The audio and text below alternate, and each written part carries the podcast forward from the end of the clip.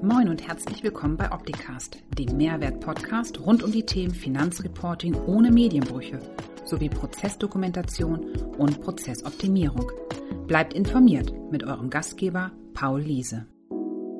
Moin Moin, herzlich willkommen bei einer weiteren Folge HSP Live um 11 hier aus Hamburg.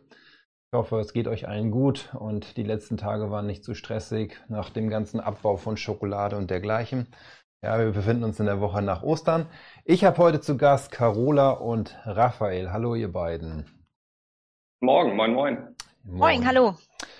Ähm, ich habe euch eingeladen, weil erstens, Carola, du warst ja damals auf dem Sofa-Talk mit Raphael nicht dabei. Da bist du leider kurzfristig ausgefallen, deswegen ganz wichtig, dass du jetzt mal wieder dabei bist. Und ihr wart vor kurzer Zeit hier im Studio, wo ich gerade sitze und habt gemeinsam mit Jakob in der Regie, ähm, der Mann hinterm Zaun, wo man nur die Stirn sieht, ne, kennt ihr, ne? hör mal, wer da hämmert, ähm, habt ihr Themen aufgenommen, E-Learnings produziert. Stellt euch doch mal ganz kurz vor und erzählt doch mal über das Projekt, was ihr dort gemacht habt. Carola, Ladies first? Ja. Gut. ja, dann fange ich an. Ähm, Raphael Kammer, mein Name, ich bin Geschäftsführer der DPK Digital GmbH. Wir sind eine mittelständische äh, Beratungs- oder eine Beratungsgesellschaft für mittelständische Unternehmen, KMUs.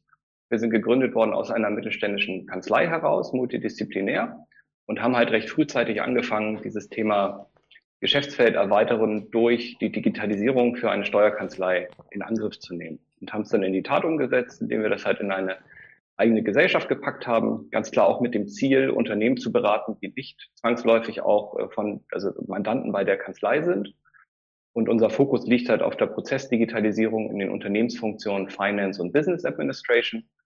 Unser, unser Kern ist natürlich die Optimierung des Rechnungswesens. Das ist auch äh, ja, der Punkt gewesen, wie wir hier mit HSP und Paul zusammengekommen sind, weil wir, ich glaube, Mitte 2019 ungefähr angefangen haben, uns halt auch aktiv mit dem ja, mit den Möglichkeiten der Verfahrensdokumentation zu beschäftigen und da auch nach einem geeigneten Tool gesucht haben. Und da sind wir dann bei Optitex schnell fündig geworden weil wir halt nicht nur nach einer Lösung gesucht haben, wie wir die klassische, ich sag mal, Finanzamts-Compliance-Dokumentation erzeugen können.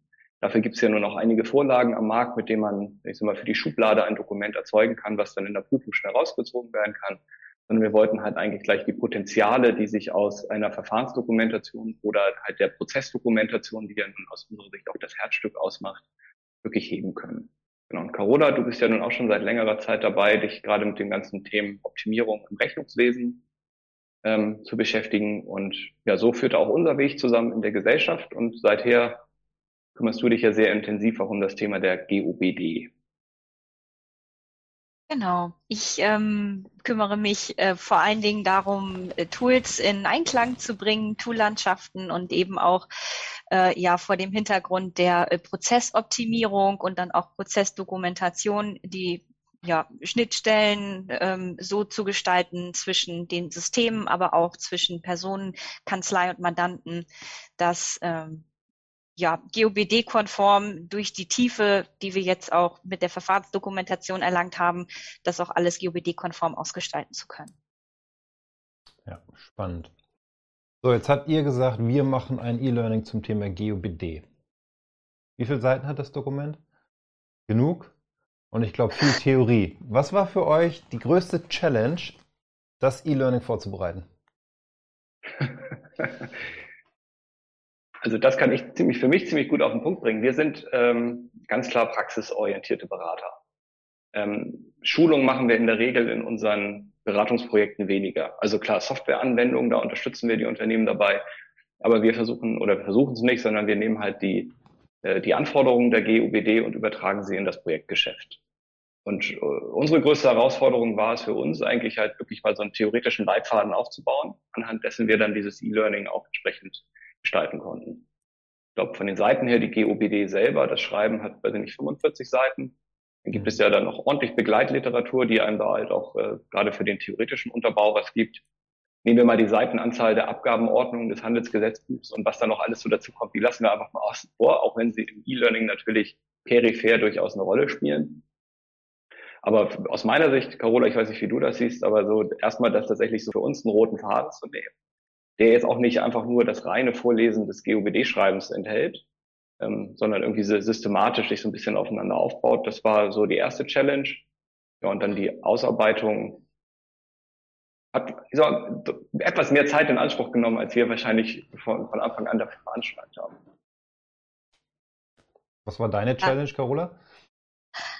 Äh, ja, tatsächlich die Theorie wirklich so in die äh, kleinen oder in die in, Absch in Abschnitte zu bringen, die dann auch äh, praxisnah das äh, vermitteln. Also ich meine, ähm, es ist natürlich äh, ein absolutes theoretisches Werk und äh, da dann wirklich den Praxisbezug auch herzustellen und eben auch äh, sich nochmal klar zu machen, dass vieles ja auch eigentlich klar sein sollte, was die GOBD mitbringen und was man auch äh, tatsächlich durch die Praxis, die man eben hat, auch im, im, in der Arbeit, im Kanzleialltag auch schon anwendet, aber das dann wirklich nochmal so hervorzuheben, da den roten Faden tatsächlich, was Raphael sagte, reinzubringen und ähm, dass das logisch aufeinander aufbaut, ähm, das war tatsächlich eine große Herausforderung. Mhm. Jetzt habt ihr beide eben ein wichtiges Wort benannt, und zwar ist das das Wort Praxis. Jetzt kann ich ja ein GOBD-Seminar buchen und bekomme dann auch erläutert, was in den GOBD drinsteht. Aber damit habe ich ja immer noch nicht den Bezug zur Praxis. Jetzt kommt ihr ja komplett aus der Praxis und musstet erstmal mit der Theorie wieder loslegen, nach dem Motto, was steht da eigentlich im Detail drin? Und wie übersetzen wir das dann in die Praxis? Ähm, was können die Teilnehmer, die in dem E-Learning und bei euch nachher in den Kursen dabei sind, was erwartet die? Erwartet ihr einfach nur nach dem Motto, okay, hier steht das drin, das könnt ihr so und so verstehen? Oder habt ihr tatsächlich auch Praxisbezug, weil ihr das seit zwei, drei, vier Jahren macht und dann den Teilnehmern zeigt, hier steht das und so wird das in der Praxis umgesetzt? Also wir haben uns auf jeden Fall bemüht, halt so viele Praxisbeispiele wie möglich da reinzunehmen. Zum einen muss man sagen, dass im GOBD-Schreiben selber und auch in den vielen Begleitliteraturen dazu ja auch schon viele relevante Praxisbeispiele aufgegriffen werden. Die haben wir zum Teil auch mit übernommen weil sie einfach auch sehr passende, ähm, ja, passende Szenarien beschreiben. Mhm. Aber ein Punkt, was wir zum Beispiel auch erläutert haben, ist ein, so ein Fall in der Praxis, wo wir beraten haben in einem Unternehmen, das ein individuelles Vorsystem, ja, wie so eine Art ERP hatten, also wo die Artikel und Leistungen eingepflegt haben. Und da ging es dann um die Frage, ja, was passiert denn, wenn man jetzt mal einen Preis ändert? Ne? Also jedes Jahr eine kleine Preiserhöhung ähm, waren die halt sehr froh drum, dass das in dem Programm alles sehr performant umsetzbar ist. Aber als ich da mal die Frage gestellt habe, ist, bleibt denn der alte Preis auch dokumentiert, so dass man halt retrograd sehen kann, äh, wie war denn der Preis vor drei Jahren? Da guckten die mich dann noch mit großen Augen an und dachten so, ja, wieso, das, braucht man das? Wofür denn? So, und das ist tatsächlich so ein Thema, wo man immer mehr merkt, dass es halt auch in den, in den KMUs äh, immer relevanter wird, weil in der Vergangenheit waren einfach viele Digitalisierungsthemen ja immer noch davon geprägt, dass man sagte, ja, wir müssen hier selber was bauen oder bauen lassen.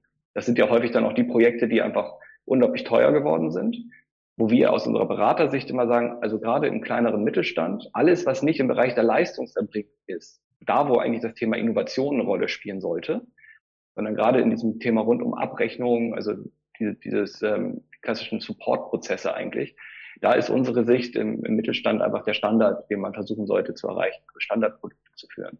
Und da sind eigentlich diese GOBD-Themen weitestgehend mit berücksichtigt. Nicht überall.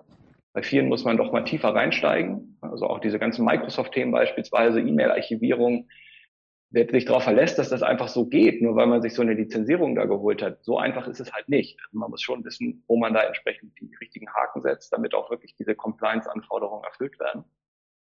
Ja, und solche Beispiele haben wir halt versucht, ein bisschen mit in das Learning äh, einfließen zu lassen, weil es gerade aus der Kanzleisicht gibt es immer wiederkehrende Themen, wo man sagt, das hat man fast in vielen Fällen. Dann haben wir natürlich so vom, äh, von dem großen grünen Softwareanbieter immer mal wieder so äh, Produkte, die eingeführt werden, die natürlich für sich genommen sehr GOBD-konform aufgesetzt sind.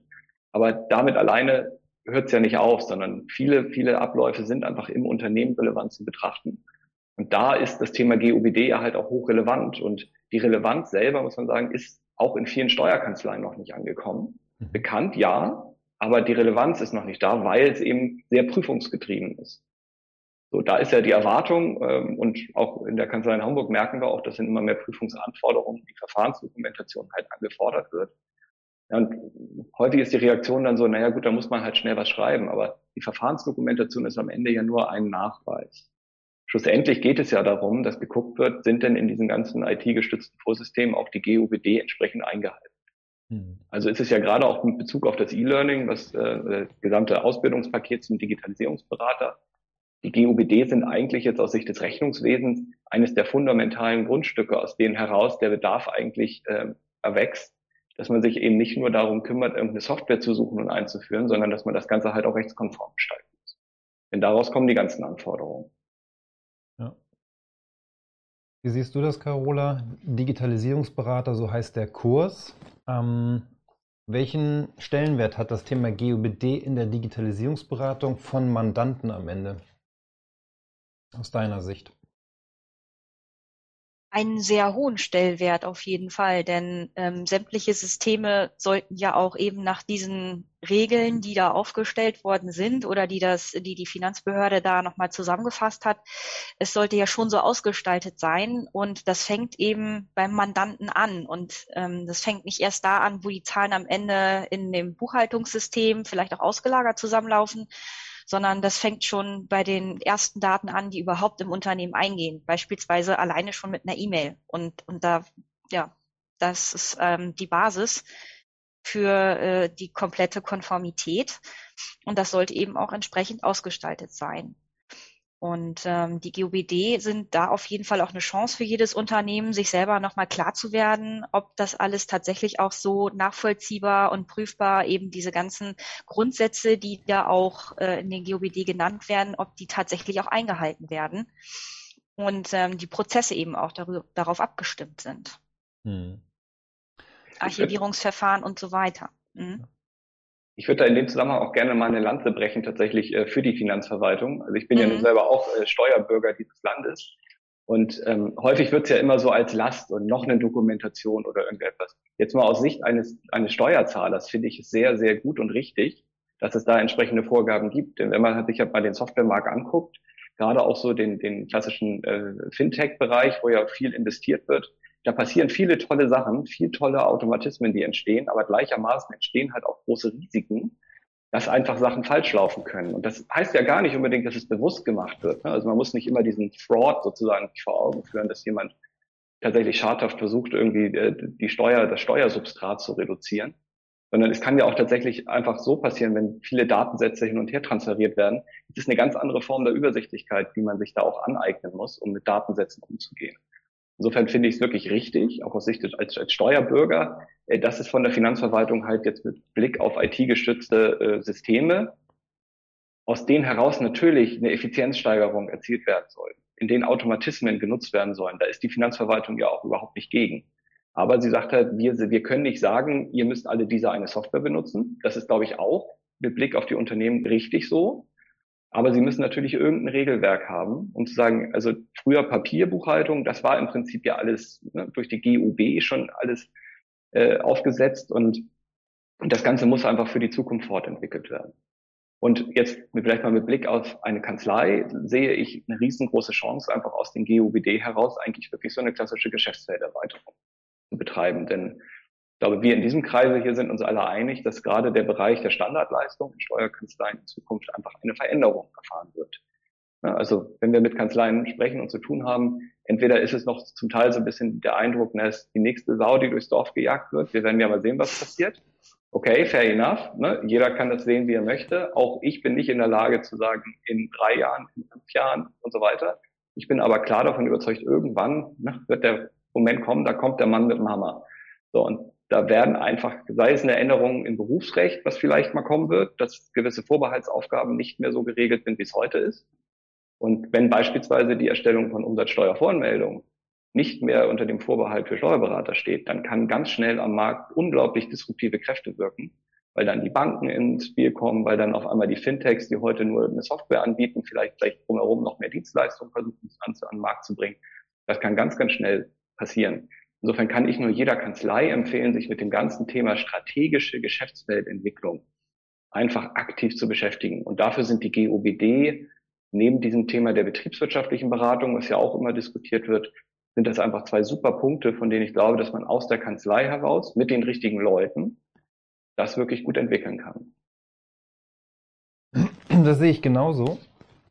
Nicht, weil ich damit der Meinung bin, dass wir unser Produkt dadurch vermarktet bekommen. Das ist nicht das Thema, sondern es geht halt eigentlich eher darum, dass man sagt, okay, in der Kanzlei, was mache ich in der Zukunft? Dann das Thema, was du eben angesprochen hast, Raphael, wer macht es? Und wenn ich dann jemanden gefunden habe, der es macht, wie bilde ich ihn aus? So, und das Thema Ausbildung ist dann halt wichtig und das ist auch so der Punkt, wie so die Idee entstanden ist, diese Weiterbildung zum Digitalisierungsberater auf den Weg zu bringen. Ähm, wir sind angesprochen worden von Kanzleien, doch so etwas anzubieten, den Schwarm der Anwender zusammenzubringen. Ähm, deswegen auch das Thema HSP Community und halt Praxis zu vermitteln.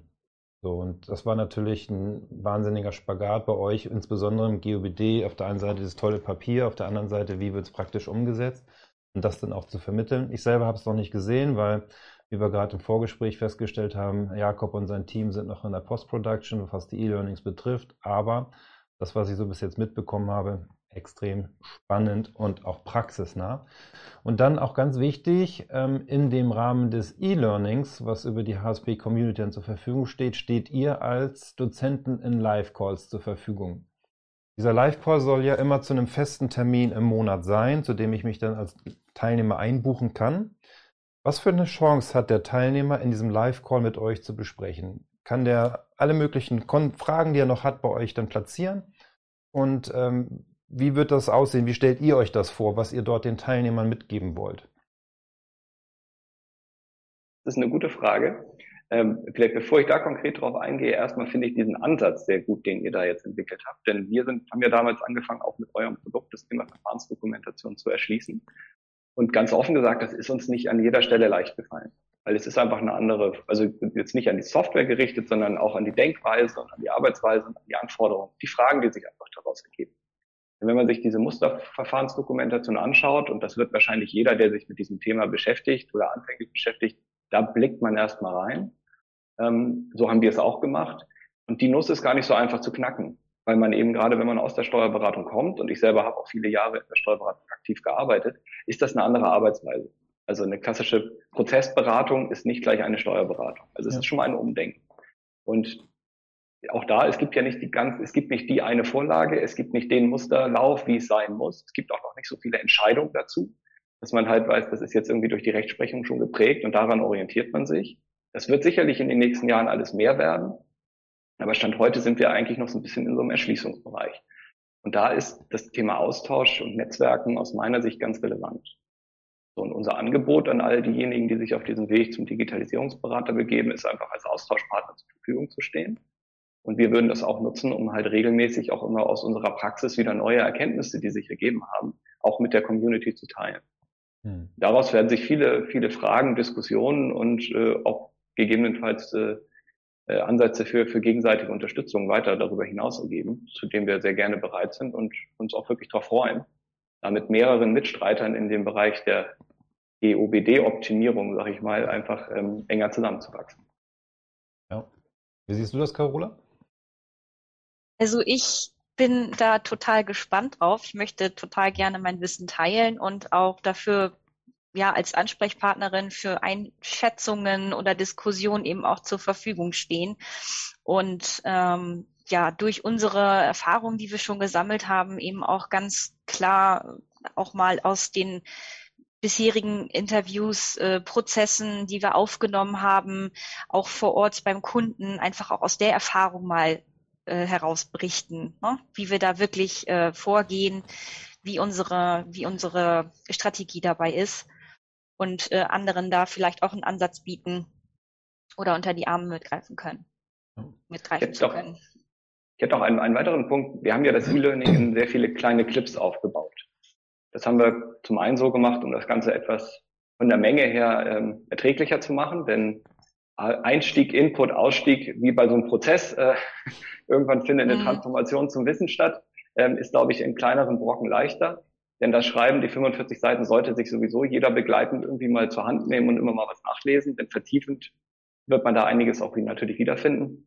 Nur diese, diese Clips, die geben uns natürlich auch die Möglichkeit, durch direktes Feedback zu den Clips mit den Leuten, die diesen Kurs äh, durchlaufen haben, auch etwaige Anpassungen oder nochmal Ergänzungen vornehmen zu können, um einfach kontinuierlich auch den Inhalt weiterzuentwickeln, um es für all diejenigen, die danach kommen oder die es dann auch nochmal machen wollen, ja immer, immer ein gutes Niveau einfach an, an Wissensvermittlung anbieten zu können. Ja. Ja, sehr spannend.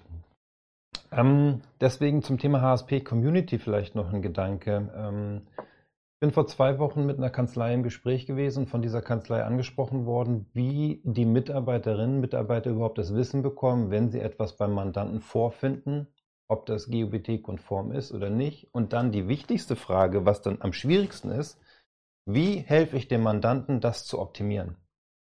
Und spätestens an der Stelle ist die Community halt wichtig. Dass ich mit Dozenten wie mit euch entweder über einen Chat oder über eine andere Art und Weise agieren kann in einem Live-Call oder über einen Chat oder ein Gruppenforum, um dort meine Fragen zu stellen und dort bekomme ich dann Feedback aus der Community zu dem Fall, wie ich dann mit dem Mandanten dort weiterarbeiten kann. Und ähm, das finden wir insofern also auch so spannend, also zumindest aus meiner Sicht, aus dem Sicht meines Teams, dass wir dort halt mit euch gemeinsam als Schwarm aktiv sein können und nicht dieses Hoheitswissen entsteht. Ne? Manchmal ist so die Situation, ist zumindest mein Eindruck in der Steuerberatung, da gibt es jemanden, der hat ein tolles Video gemacht zum Thema 1%-Regelung, Fahrtenbuchmethode für seine Mandanten. Der nächste Steuerberater macht genau das gleiche Video, weil er das Video von seinem Berufskollegen nicht seinen Mandanten teilen möchte. Aus welchen Gründen auch immer. So und ähm, deswegen, wir sind hier an einem anderen Punkt und deswegen finde ich es auch so spannend, mit euch diese E-Learnings gemacht zu haben und auch weiterzuentwickeln in den nächsten Monaten. Das ist ja kein Thema, was heute einmal erledigt und fertig ist hast du eben gesagt, Raphael, entwickelt sich ja an der Stelle weiter. Ja, in dem Kontext haben wir ja diese Woche auch ähm, gepostet, dass unsere Community-App fürs Smartphone in den letzten Zügen steht, inklusive Benachrichtigungsfunktionen auf der Smartwatch. Ähm, ja, ein bisschen Spielerei muss sein, da sind wir dann halt doch noch Kinder. Ähm, aber auf jeden Fall wird es dann so sein, dass ich nicht zwingend auf den PC angewiesen bin, um die E-Learnings zu konsumieren und mitzunehmen. So, ich habe hier im Chat ein paar Fragen. Der Michael schreibt, ähm, solange die Finanzverwaltung noch nach Gegenkonten fragt und der klassische Steuerberater eher konservativ agiert, ist das eine echte Herausforderung, in der Bananenrepublik Deutschland umzusetzen mit einem Zwinkersmiley. Ja, okay, Michael, das lassen wir mal so unkommentiert stehen. Aber er sagt halt hier, das ist ein wichtiger Punkt und das ist auch eine Frage vielleicht an euch. Er sagt, der Steuerberater wird zum Prozessberater, aber es ist unglaublich schwierig, geeignete Leute zu finden, die da Bock drauf haben, das umzusetzen. Hattet ihr Bock auf das Thema? um mal hier im Wortgebrauch von Michael zu bleiben? Also ich für meinen Teil kann sagen, ich habe mir eigentlich das Ziel gesetzt, äh, auf das Steuerberaterexamen abzulegen. Ich habe mich tatsächlich bewusst nicht dafür entschieden, weil ich im Zuge der Vorbereitungszeit und auch meinen Ausbildungen, die ich gemacht habe, irgendwann für mich ein Zukunftsbild für den Steuerberater entwickelt habe. Da habe ich festgestellt, ich bin das nicht. Also ich bin an betriebswirtschaftlichen Themen interessiert, ich bin an Effizienz, an, an alles so rund um Performance, wie man es ja jetzt so im, im Denglischen sagt, ähm, das ist das, was mich reizt. Und ich glaube, dafür braucht man nicht zwangsläufig die Qualifikation des Steuerberaters. Die ist sehr hoch und die ist auch sehr angesehen und das wird auch grundsätzlich so bleiben. Ich glaube aber halt in Zukunft, dass diese Themen ähm, halt weggehen von der Erfassung von Informationen eher hin zum Arbeiten mit den Ergebnissen. Und das wird sich in Zukunft, glaube ich, so gestalten, dass es einmal darum geht, performant diese Informationen zu erheben, also mit dem geringstmöglichen auch dann, naja gut, finanziellen Invest, das ist mal ganz schwer, weil da sind wir im Bereich Prozesskosten. Das wiederum ist etwas, was auch für zahlengetriebene Berater sehr interessant sein kann. Ähm, also die richtigen Leute zu finden, also Bock mit Sicherheit. Und ich glaube, gerade wenn man auf die Steuerberater guckt, so ist zumindest meine Erfahrung, es gibt ja welche, die kommen aus dem juristischen Hintergrund heraus. Die sind erfahrungsgemäß, und das ist wie gesagt bloß nicht, ne, bloß nicht auf ja, zu verallgemeinheit, äh, also auf die Allgemeinheit zu übertragen, aber erfahrungsgemäß sind das eher die Leute, die so in dem ganzen gestalterischen, strukturellen Thema sehr stark sind. Und die, die eher so aus dem klassischen Steuerfach kommen oder halt aus dem BWL-Hintergrund, die ja eher so ein bisschen mehr Rechnungswesen orientiert sind. Und bei der Rechnungswesenorientierung, glaube ich, wird man schneller fündig, wenn man auch Leute sucht, die sich halt mit dem ganzen Entstehungsprozess der Zahlen etwas intensiver beschäftigen wollen. Also wenn ich jetzt eine Kanzlei habe, würde ich gucken, welche Leute, und das ist, glaube ich, altersunabhängig, muss man schon sagen, welche Leute haben eigentlich eine Affinität dafür, mit digitalen Buchhaltung umzugehen? Oder gibt es, in Abgrenzung gibt es halt auch diejenigen, die sagen, nee, ich möchte eigentlich nur die Zahlen im System haben und das Ganze eher skeptisch zu betrachten. Das sind wahrscheinlich nicht die, diejenigen, die man ganz zu Anfang dafür motivieren kann, wobei auch das durchaus mal ein Versuch wert sein könnte. Aber natürlich, um so eine richtige Prozessberatung aufzubauen, also da ist auch unsere Erfahrung, wir reden auch über ganz andere Arbeitsabläufe. Also wir haben uns intensiv damit beschäftigt, wie eigentlich eine Unternehmensberatung agiert. Was ist eigentlich so das, was sind Kriterien von Beratungsprojekten? Über eine Akquisitionsphase, in eine Analysephase, in eine Lösungsphase und dann die Implementierung oder Realisierungsphase. Das wird natürlich in der Literatur auch mit den spannendsten Begriffen garniert. Also die einen machen es fancy, die anderen machen es dann eher ganz klassisch. Aber das sind wirklich Arbeitsweisen, ähm, die wir uns jetzt versucht haben anzueignen aus der klassischen Kanzlei heraus. Das haben wir zumindest in der Kanzlei, aus der wir kommen, so nicht vorgefunden. Hm. Also das ist ein Weg, der ganz, ganz viel Veränderung mit sich bringt. Ich glaube aber für die Zukunft der Steuerberatung, da wird das Thema Zusammenarbeiten auch innerhalb einer Kanzlei immer relevanter werden. Und dem muss man einen Rahmen geben. Und da kann das unglaublich helfen, weil man sich ja nicht nur mit den Prozessen des Unternehmens beschäftigt, sondern man insgesamt ein Verständnis für, für Prozesse und Abläufe entwickelt. Ja. Das ist übrigens, wenn ich diese Vorlage verwenden darf und den Elfmeter zu verwandeln, das Thema des E-Learnings von Thorsten, der sich um genau diese Themen kümmert in seinem E-Learning. Ähm, Prozesse aufzunehmen, das ist und das Optimum daraus abzuleiten. Ja, Michael, ähm, zu deiner Frage. Ja, Personal zu finden ist, glaube ich, in allen Branchen deutschlandweit momentan ein Thema. Und ich denke, wenn Beratungsgesellschaften nicht in dem Teich suchen, in dem sie bis jetzt immer gesucht haben, um Steuerfachangestellte und dergleichen zu finden, sondern vielleicht in einem Teich nebenan, wo es um IT-affine Menschen geht, die vielleicht kaufmännisches Know-how haben, weil sie mal selber im Vertrieb gewesen sind oder in anderen Bereichen und sagen, ich möchte gerne auch Prozesse anders gestalten, weil ich gesehen habe, bei den Stationen in meinem Leben war es dort nicht optimal und ich habe Ideen, die ich umsetzen möchte. Ich glaube, das sind so die Charaktere, die man für das Thema benötigt. Neugierde, Ideen und dann die Möglichkeit laufen zu lassen. Ja, Carola, Raphael, halbe Stunde fast um. Habt ihr noch Themen, die unsere Zuhörer, schnell. Zuschauer, ja, das ist richtig. Ähm, die Themen, habt ihr noch Themen, die unsere Zuschauer, Zuhörer unbedingt wissen sollen, damit sie ähm, gut vorbereitet in die Entscheidung gehen, bei euch im E-Learning und in der, im Kurs dabei zu sein? Also ich glaube, zu, zu unserem Teil des E-Learnings haben wir ja nun viel gesagt. Mich würde an dich gerichtet, Paul, die Frage nochmal interessieren, was sind denn noch so die anderen Bestandteile des Kurses zum Digitalisierungsberater? Rund um die GOBD, um mal so den Blick aufzubauen. Ja, gerne. Also das Modul GOBD ist das Einstiegsmodul. Das wird, also natürlich kann jeder Teilnehmer entscheiden, ich mache erst das und denes und irgendwann mache ich dann vielleicht auch das Thema GOBD. Aber eigentlich ist das in der Entwicklung der, des Learnings der Punkt 1. Im nächsten Modul ist es dann mit Thorsten das Thema Prozesse dokumentieren, Prozesse vom Mandanten verstehen, auch dann visualisieren nach BPMN. Ne? Ihr habt ja auch mit Thorsten zusammengearbeitet in dem Bereich und tut das weiterhin. Ähm, das macht Thorsten. Dann haben wir das Thema IKS.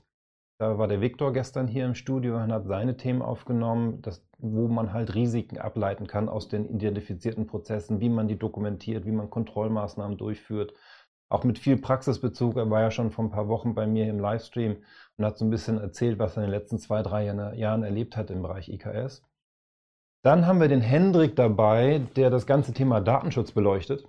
Was muss ich eigentlich im Bereich Datenschutz wissen? Ähm, es wird auch immer in der Verfahrensdokumentation, ist das ein Bestandteil, zu gucken, wie sind Zugriffsrechte. Dann bin ich auch gleich im Thema Datenschutz. Wer darf überhaupt was sehen und wo liegen die sensiblen Daten?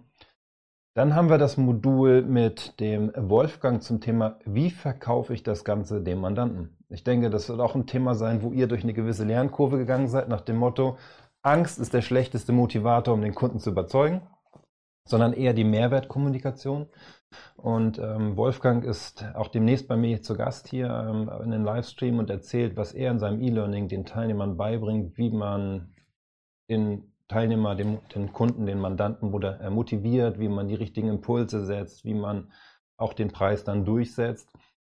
Spannendes Thema auf jeden Fall. Und dann haben wir noch im weiteren Ausbau mit Andrea und Julian das Thema Tax Compliance, was ich dann in dieser GOBD-Kurve oder Pyramide oben in der Spitze noch draufsetzen kann, die dann halt sagen, wie man aus den Prozessen die steuerliche Risiken ableitet und bewertet und dergleichen. So, und dann geht es eigentlich in die Praxis, indem wir sagen, derjenige, der den Kurs zum Digitalisierungsberater oder zur Digitalisierungsberaterin durchführt, sucht sich ein, zwei Mandanten raus und geht dann mit uns, entweder mit mir, wenn man möchte, oder mit einem anderen Dozenten in das Live-Meeting mit dem Mandanten und dann wird das umgesetzt, was man in den E-Learnings und Live-Calls mit euch gelernt hat. Und das ist auch das, was wir im letzten Jahr festgestellt haben, als wir das Ganze so vorbereitet haben in der Methodik. Wie bringt man eine Kanzlei dazu, dieses Geschäftsfeld zu entwickeln? Dass wir gemerkt haben, zwei, drei Projekte, dann ist das Wissen im Team, Methodik im Team und dann läuft das. Klar gibt es dann immer noch Fragen und Ideen und dergleichen, das gehört auch dazu. Aber diesen, das Anschieben, das ist uns ganz wichtig, auch in diesem Kurs, dass es nicht nur um das Vermitteln von theoretischem Wissen geht, sondern auch das Helfen in der Praxis, das umzusetzen, live zu erleben, dass das funktioniert. Und widersprecht mir bitte, funktioniert doch, oder? Ja, absolut. Also, ich habe dem nichts hinzuzufügen. Ja. So, und es gibt noch so ein paar andere Themen, die wir demnächst aufbauen wollen. Ich habe noch im Kopf, dass wir ein E-Learning-Modul zum Thema Automatisierung machen wollen. Ähm, wenn ich so Prozesse aufgenommen habe, dazu zu entdecken, welche davon könnte ich automatisieren und wie könnte ich sie dann automatisieren. Ich denke, das ist auch ein interessantes Thema für einen Digitalisierungsberater, das im Kopf zu haben und Impulse dem Mandanten mitzugeben in dieser Mehrwertkommunikation. Und so entwickeln das ist sich, sehr spannend. Und so entwickeln sich noch andere Themen weiter. Ich habe jetzt von auch anderen Dozenten Anfragen bekommen, die Ideen haben, was sie noch als Modul beisteuern möchten. Von daher, der Schwarm lebt, okay. die Community lebt. Toll. Und das ist auch das, was wir wollen, wo wir sagen als HSP, wir sind nur die Schnittstelle, die, das Expertenwissen zusammenzubringen. Habt ihr auch das Thema Förderprogramme noch auf dem Zettel? Ja, Kommt auch das haben wir noch auf dem Zettel. BAFA haben wir ja bis Dezember 22. Da wird es auch ein E-Learning zu geben. Mhm. Da ist noch nicht ganz raus, wer es macht, aber es wird auf jeden Fall geben, weil das auch eine Forderung oder ein Wunsch war von den äh. Kanzleien, die bei uns in diese Ausbildung gehen möchten. Ähm, gibt es ja verschiedene Förderprogramme, auch noch mit diesem Digital Jetzt und Go Digital und dann gibt es halt landesbezogene Förderprogramme, aber das ist auch so ein Thema, wo man halt eher Methodik beibringen muss, weil da ändert sich ja, ja laufend was, was es für Mo ja. Möglichkeiten gibt. Aber ja, gehört auch mit dazu. Und dann haben wir noch ein Thema offen nach dem Motto ähm, Werkzeuge, Tools. Wie mache ich das Ganze? Mhm. Muss ich beim Mandanten vor Ort sitzen oder kann ich das auch remote machen? Wenn ich es remote mache, wie mache ich es? Wie organisiere ich es? Das Thema, was ihr eben angesprochen habt, Projektorganisation, sind so alles so Bausteine. Entwickelt sich nach und nach weiter. Was ich vielleicht abschließend da noch ergänzen würde, ist tatsächlich ähm, aus unserer Erfahrung, gerade umso größer die Unternehmen werden, ist das Thema Veränderung oder Mindset und Change jetzt muss man neudeutsch sagen, das spielt auch bei Rechnungswesenprojekten eine nicht zu unterschätzende Rolle. Ja. Denn da hängt es wirklich sehr damit zusammen, auf der Unternehmensseite hat man da mit einer klassischen Buchhaltungsabteilung zu tun, wie gewohnt sind die Leute, die dort arbeiten, in ihren bestehenden Abläufen zu agieren. Denn die tollste Software, die tollsten Prozesse helfen dann nicht, wenn die Anwender am Ende das Ganze wirklich blockieren. Da gibt es auch Methodik und Ansätze, wie man das im Rahmen der Implementierung eines, einer Lösung entsprechend berücksichtigt. Ja. Dann dauert es vielleicht manchmal etwas länger, bis man das Programm schlussendlich eingeführt hat. Es ist dadurch aber deutlich nachhaltiger, weil wenn, wenn eine Lösung eingespielt ist oder eingeführt ist, die nicht akzeptiert wird, dann ist sie schneller verbrannt, als man gucken kann. Ja. Im Teil ist das ein Thema, was der Wolfgang in seinem E-Learning mit drin haben wird, nämlich wenn man den Mandanten überzeugt hat, das Projekt gemeinsam machen zu wollen, dann geht es ja um das nächste Thema, wie führe ich so ein Gespräch mit dem Mandanten?